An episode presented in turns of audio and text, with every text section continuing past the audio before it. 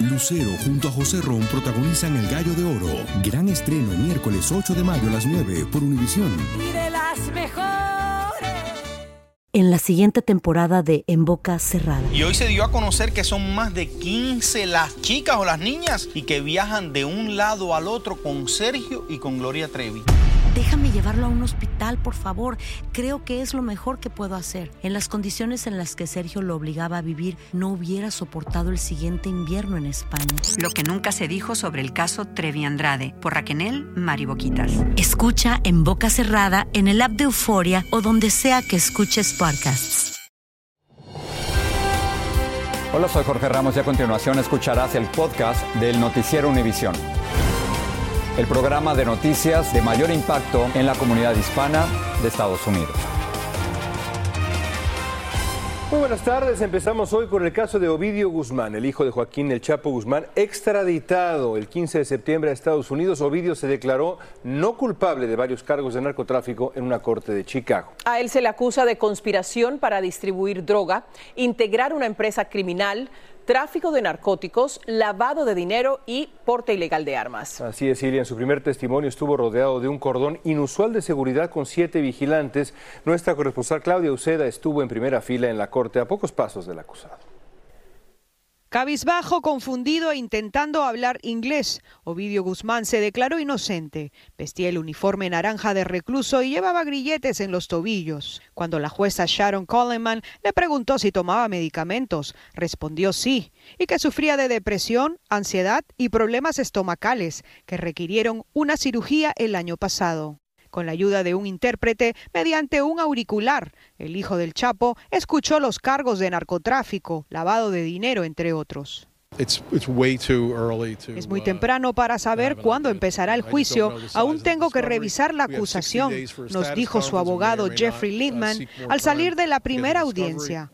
Lindman también representó a su padre el Chapo y a la esposa del capo, Emma Coronel.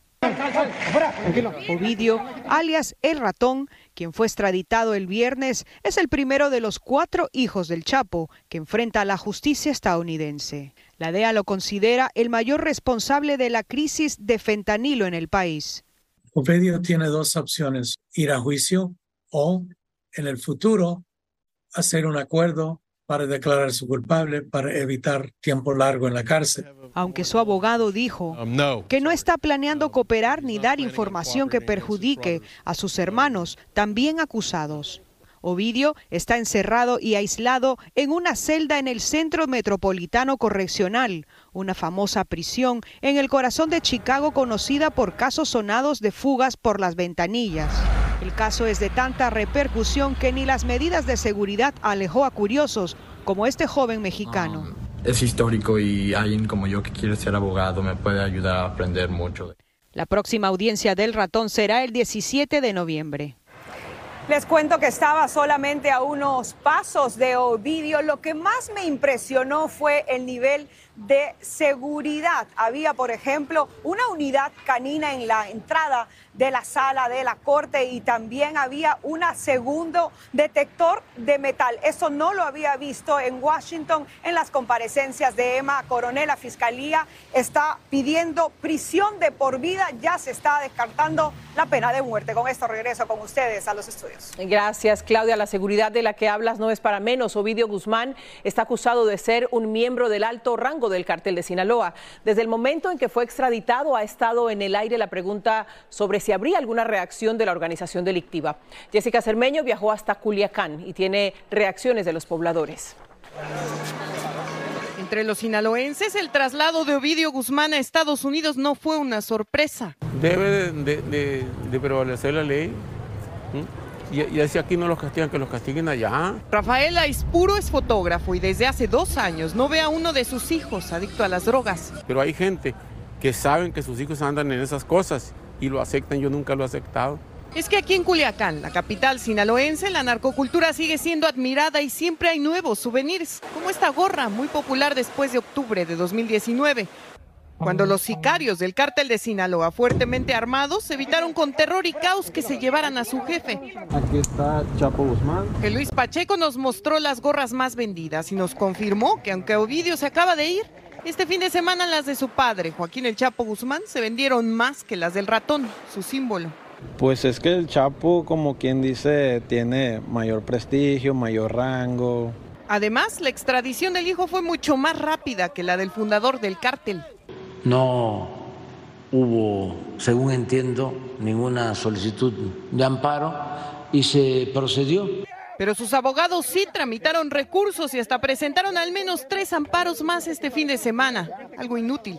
El presidente Andrés Manuel López Obrador confirmó que permitieron que se lo llevaran para evitar la propaganda contra México en tiempos electorales estadounidenses.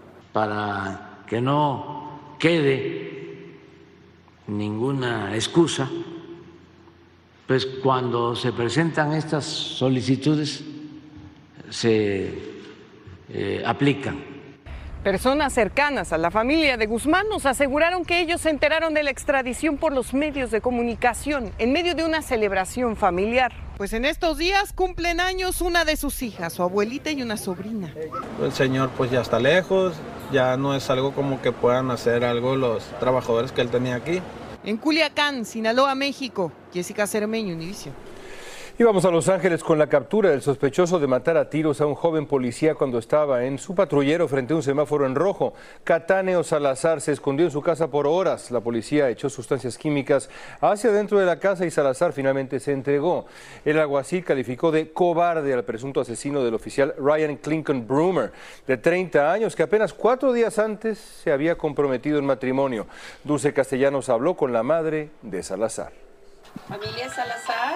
Canal 34. Sí, señor. Las cámaras de Univisión lograron ingresar a la casa de la familia Salazar y fuimos los primeros en hablar con la madre de Kevin Cataneo Salazar, el sospechoso de haber matado al agente del alguacil Ryan Klinkenbrummer. La policía está afuera.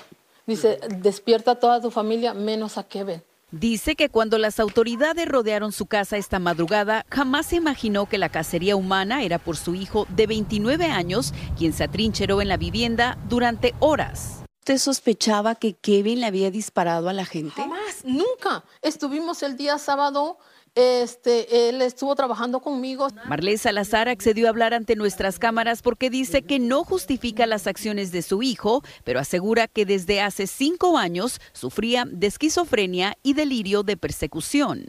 Lo siento en el alma, pero mi hijo no está en las cabales. Si mi hijo lo hizo, él no está en sus cinco sentidos y solo les pido clemencia. Si él lo hizo, por favor atiendan la, la esquizofrenia. ¿Cuántas personas no han hecho cosas malas? La familia dice que fue el departamento del sheriff que respondía a las llamadas de emergencia cuando Kevin padecía de un episodio. Y al final ellos me decían, bueno, si él, él es adulto, si él no quiere tomar su medicamento, no podemos hacer nada. La madre dice que su esposo tenía una arma, pero la policía le informó que Kevin también había obtenido una arma legalmente. La muerte del agente sacudió al condado entero y hoy el alguacil Robert Luna dijo que la fiscalía ya está preparando el caso en contra de Salazar. Coger la información y evidencia que tenemos que coger para llevarlo a corte porque queremos uh, uh, prosecute él uh, con todo lo que podemos dar. En Palmdale, California, Dulce Castellanos, Univisión. Siete estadounidenses que estaban presos en Irán fueron puestos en libertad después de que Estados Unidos permitiera que Irán tuviera acceso a 6 mil millones de dólares que le pertenecían, pero que estaban congelados en Corea del Sur. Cinco de ellos, que habían sido detenidos sin justificación, pudieron regresar a los Estados Unidos. A los otros dos no se les permitió salir de Irán. El acuerdo ha recibido críticas por parte de opositores del presidente Biden. Mientras tanto, Hunter Biden, hijo del presidente Biden, demandó al Servicio de Rentas Internas, el IRS, alegando que sus agentes dieron a conocer de manera ilegal su información fiscal. La demanda se enfoca en divulgaciones que realizaron dos agentes del IRS en declaraciones públicas y entrevistas en el Congreso. Biden solicitó mil dólares por cada divulgación no autorizada, además de los honorarios de sus abogados. Si las elecciones presidenciales fueran hoy, Donald Trump volvería a la Casa Blanca con un punto de ventaja sobre el actual presidente. Una nueva encuesta de CBS News revela que Trump lograría 50% de la votación contra el 49% de Biden. El sondeo también indica que en caso de que Biden gane la reelección, solo el 34% piensa que terminaría su mandato. Y recuerden el segundo debate republicano el próximo 27 de septiembre. Lo va a ver exclusivamente en español, solo aquí, en su cadena Univisión. Moderado por Ilia Calderón. Lucero junto a José Ron protagonizan El Gallo de Oro. Gran estreno miércoles 8 de mayo a las 9 por Univisión. Y de las mejores. Gracias por seguir con nosotros en el podcast del Noticiero Univisión. Y resulta que la guardería infantil en el Bronx, Nueva York, donde murió un niño de dos años y otros dos niños están hospitalizados por intoxicación con fentanilo, no era más que un laboratorio para la elaboración de esa droga tan peligrosa. La policía acusa a tres personas. Blanca Rosa Vilches nos va a explicar. El barrio en donde se encuentra la guardería está conmovido con lo que ocurrió. Nicolás Dominici, de solo un año, murió. Que lo amo. Su padre está desconsolado. Otros tres pequeños menores de dos años están hospitalizados por exposición a la poderosa droga de fentanilo dentro de la guardería, que ahora se investiga como un centro de elaboración de drogas. Según las investigaciones, aparentemente el fentanilo fue cortado dentro de la guardería. Eso obviamente produce partículas en el aire que a su vez fueron inhaladas por las criaturas. La dueña de la guardería, Craig Méndez, de 36 años, y Caristo Acevedo Brito, de 41 años, quien vivía en el sótano de la guardería, fueron arrestados y acusados de 11 cargos, entre ellos asesinato, asalto y peligro infantil. El abogado de Méndez dice que se declarará inocente de los cargos. Estamos esperando que le saquen el DNA eh, al paquete y las huellas, porque eso va a indicar que no tiene nada que, que mi cliente nunca lo tocó. El esposo de Méndez también es buscado por la policía. La familia de la pequeña víctima pide privacidad. Ella lo que quiere es ver su niño. Eso es lo que ella ha dicho. Yo quiero ver mi niño, yo quiero ver mi niño. Solo eso es lo que dice. Los paramédicos usaron Narcan, una medicina para combatir los efectos mortales del fentanilo. Un niño pequeño es fácil que se pueda intoxicar, ya que inclusive con el contacto con las manos y llevársela a la boca puede producir una sobredosis severa. Ambos tendrán su presentación en corte esta semana. En el Bronx, Nueva York, Blanca Rosa Vilches, Univisión. Alrededor de 2.200 migrantes desafiaron los peligros del río Bravo y cruzaron hacia Eagle Pass en Texas, esto de la noche a la mañana. Marlene Guzmán está justamente en esa población del estado de Texas con lo último. Cuéntanos, Marlene.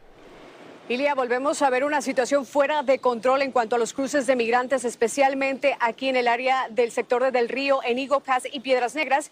Y es que lo más significativo se vio la noche del domingo y madrugada del lunes, donde una estampida de migrantes cruzó de manera ilegal a Eagle Pass para entregarse a la patrulla fronteriza. Fueron grupos y grupos de migrantes, se vería un río de migrantes cruzando. Todavía estaba bastante oscuro, sin embargo, ellos sabemos que muchos fueron parte de una caravana que llegó a Piedras Negras y así como se bajó del tren, fueron caminando por más de 10 horas, algunos de ellos platican, hasta llegar a Piedras Negras y entonces entregarse a la patrulla fronteriza. Son miles de migrantes y todavía esta situación no ha sido controlada por aquí. Sabemos que la patrulla fronteriza ha dicho que la mayoría de los que están cruzando sin autorización no podrán permanecer porque no son elegibles. Esto también está saturando los albergues y los centros de procesamiento. Es la información que tenemos en vivo desde Pass. Regreso con ustedes.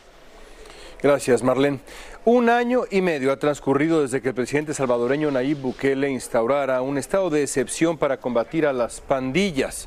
Hoy unos 70 mil criminales están tras las rejas, pero Bukele ha sido criticado por haber violado los derechos humanos de muchos de esos presos, específicamente de unas 7 mil personas que el gobierno reconoce que encarceló por error. Pedro Ultreras viajó hasta San Salvador para mostrarnos cómo cambió ese país.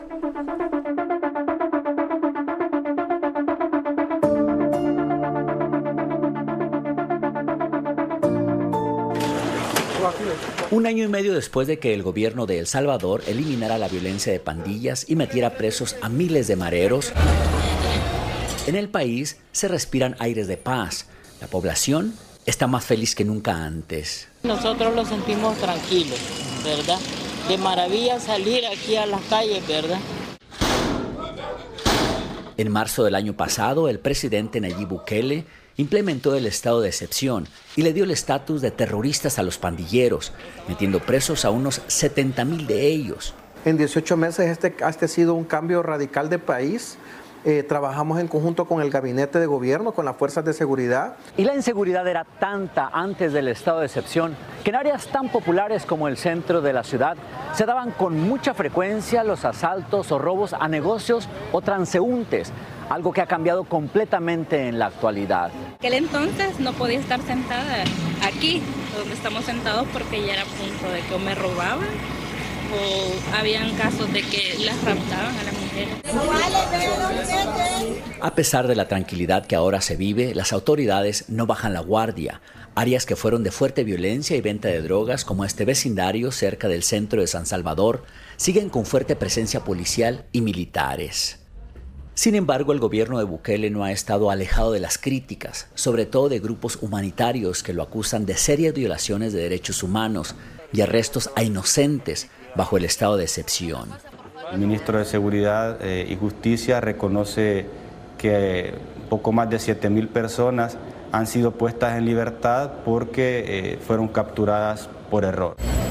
Mucha gente en la calle defiende al presidente de las críticas y quieren que se quede a gobernar un periodo más para que continúe con mano dura ante el crimen, porque si se va, temen que las pandillas regresen y vuelvan al infierno que estaban viviendo. En San Salvador, El Salvador, Pedro Ultreras, Univisión.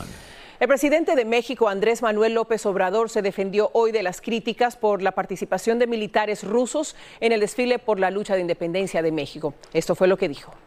Se invitó eh, a todos los eh, gobiernos con los que México tiene relaciones quienes se oponen a la guerra, al ataque de Rusia a Ucrania, lo criticaron. La Embajada de Ucrania en México dijo que los soldados rusos son criminales de guerra que tienen sus manos manchadas de sangre.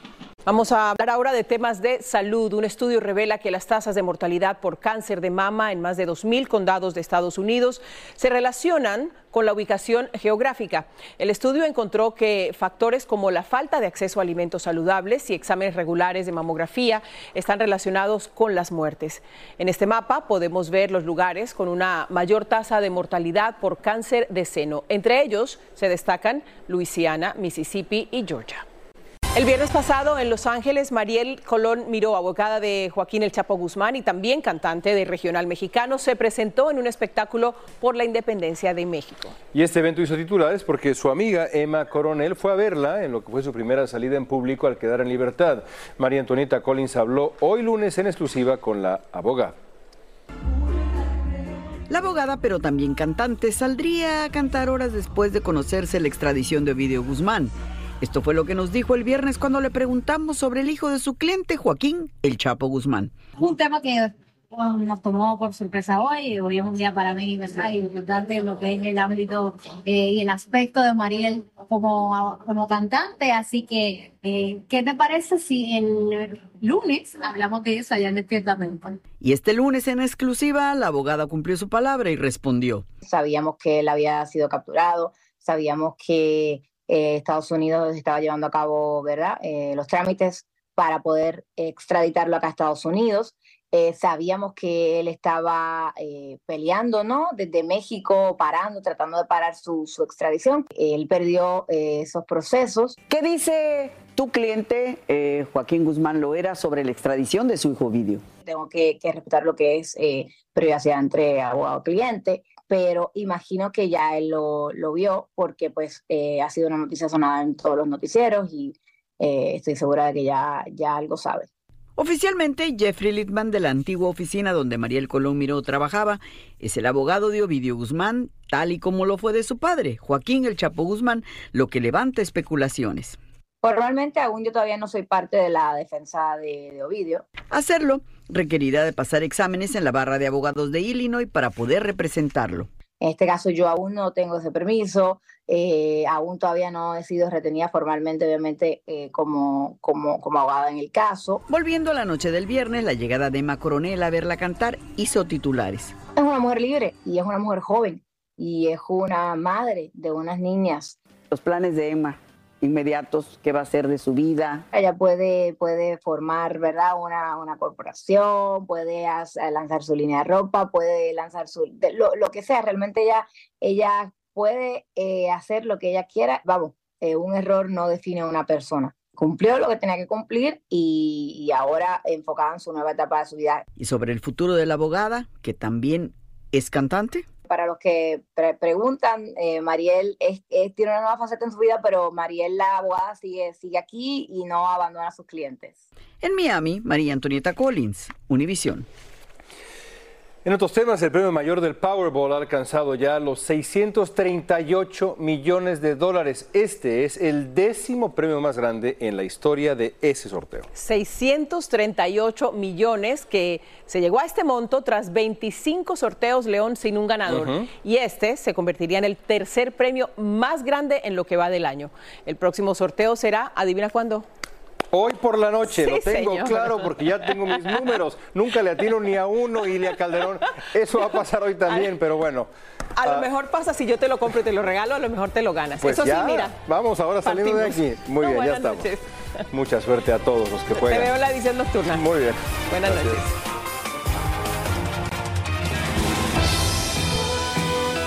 Así termina el episodio de hoy del podcast del Noticiero Univisión. Como siempre, gracias por escucharnos.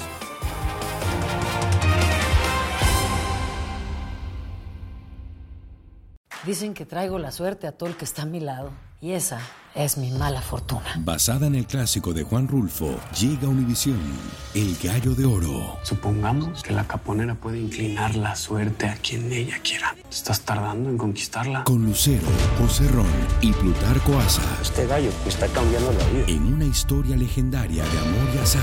No trates de cambiarme, no lo vas a lograr. El Gallo de Oro, gran estreno miércoles 8 de mayo a las 9 por Univisión.